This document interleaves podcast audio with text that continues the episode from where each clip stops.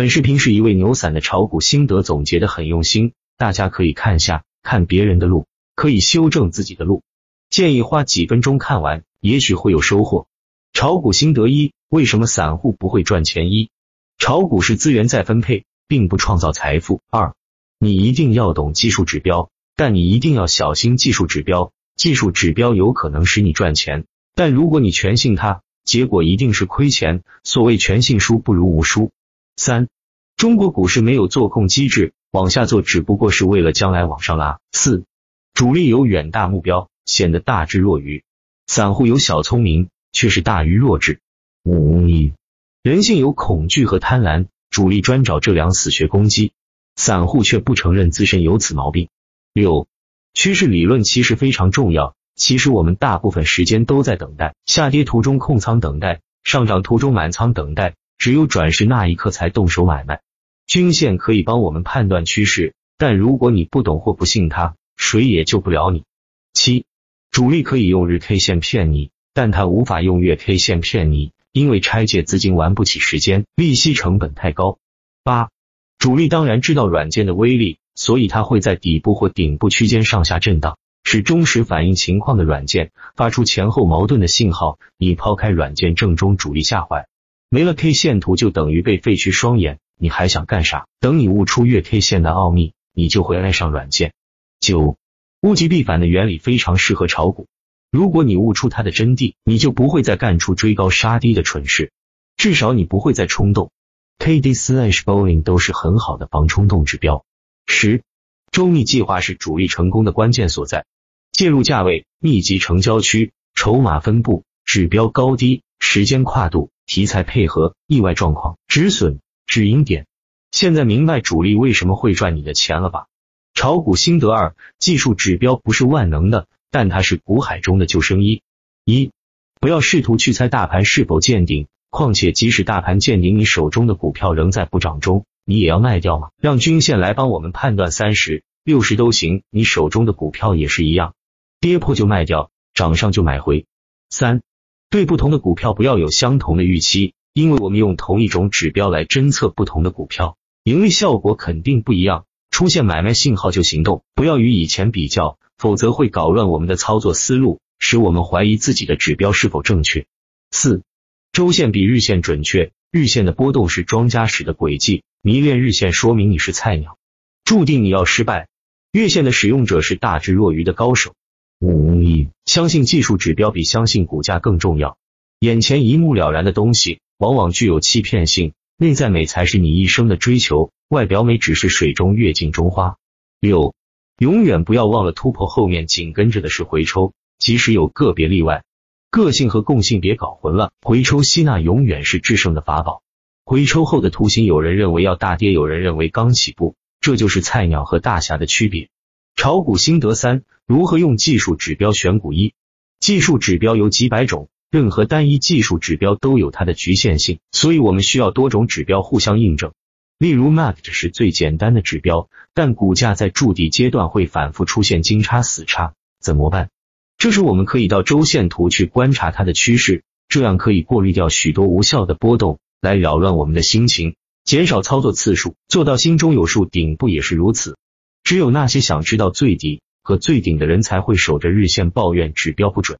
二，有了价的指标还远远不够，需要用量的指标来进行二次筛选。散户线、脑电波、筹码分布图、换手率等这些指标都非常重要。如果你今天才第一次听说这些指标，那就危险了。三，我们再从个股基本面做第三次筛选。F 一零会告诉我们很多东西，也许你会说那没用，其实人均持股数。每股经营现金净流量、主营业务利润率等还是非常有用的。当然，有个别股票是靠我们无法把握的重组突然拉起来的，我们没选到它，不是我们技术差，而是我们回避了不确定因素。我们不能因为意外之财好赚就去天天找意外，脚踏实地的选股才是我们散户的正路。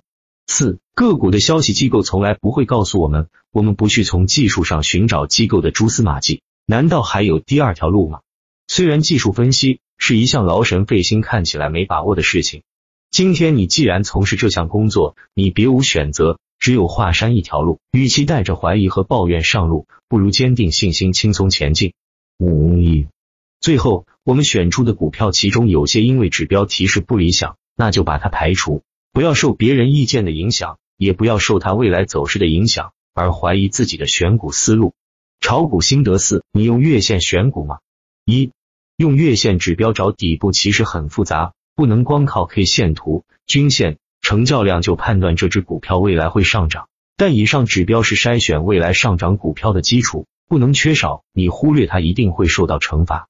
二，Market slash Boeing slash KD slash Rock 等指标是选股的第二根保险绳，因为月线打底的股票日线一定很难看，这时候你必须相信指标，而不要被图形吓到。这一点往往是大部分人做不到的。三，散户线、脑电波、市场成本均线、筹码分布图等指标是选股的第三根保险绳，这些指标可以让你看出主力在想什么，只有站在主力的立场上去观察这只股票。你后面的决定才是正确的，单相思是没有用的。四，如果你决定要买它，你就要反推到周、日、六十分钟的图形去找到它的拐点，这样你才有百分之八十的把握不会被套，或者套的很浅，时间很短。否则你盲目进去一被套，又开始怀疑这套理论是否错误了。在你被套的过程中，你唯一的精神支柱就是上面的理论，幸与不幸的挣扎过程是你成长的必经之路，闯过它你就破茧成蝶了。炒股心得五：用长线思路选股的重要性。我非常耐心的看了你和网友们的讨论的帖子，又看了你列出来的六只股票，我觉得你的操作思路与你实际的操作刚好相反。这不是你买股票时被主力发现了而被主力洗盘，而是你的选股思路虽然看似有道理，实际却有很多漏洞。如果你仍然坚持你的思路是正确的，你的选股理论是超过常人的，那么后果是可想而知的。你的理论确实比一般人了解的多，但有几个重要而基本的理论，你跟一般人一样都不清楚，所以你跟一般人一样都是失败。选股是一个复杂的工程，基本条件缺一不可，漏掉一个，失败是必然的，成功是偶然的。你的选股思路是炒短线，放量突破前期新高时追入，第二天冲高无力时卖出。但是在底部的股票和盘出底部的股票放量创新高后的走势。是截然不同的。你没有从月线和周线上判断底部，只从日线上判断底部，这时你也犯了一般散户的通病。你买的都不是真正走出底部的股票，所以假突破之后又回来了，你只好止损。就是因为你一心想找短线的股票，所以才会走火入魔。你根本不看周线和月线，你觉得太慢了，输了更急于扳回来。你已经无法冷静的全面分析一只股票了。我看了你买的六只股票。没有一条清晰的主线，行业五花八门，成长性参差不齐，业绩非常糟糕。从图形上也看不出主力已介入，未来有题材。只有你一厢情愿的认为后面会大幅上涨。你是短线炒手，却陷入了长期抗战，补未来，难怪每次都输。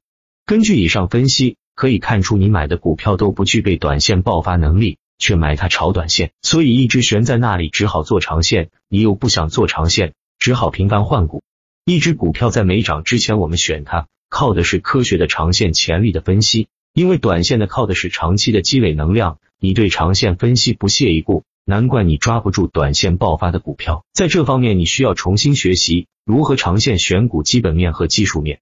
另外，不要太贪婪，要求股票明天必须涨，不涨就割。沉着的心态是炒股成功的关键，浮躁只会落入庄家的圈套。最后推荐一个好的复盘看盘工具——打板客网交易系统一点六三版，可以节省时间，提升效率。有兴趣的自己去搜一下。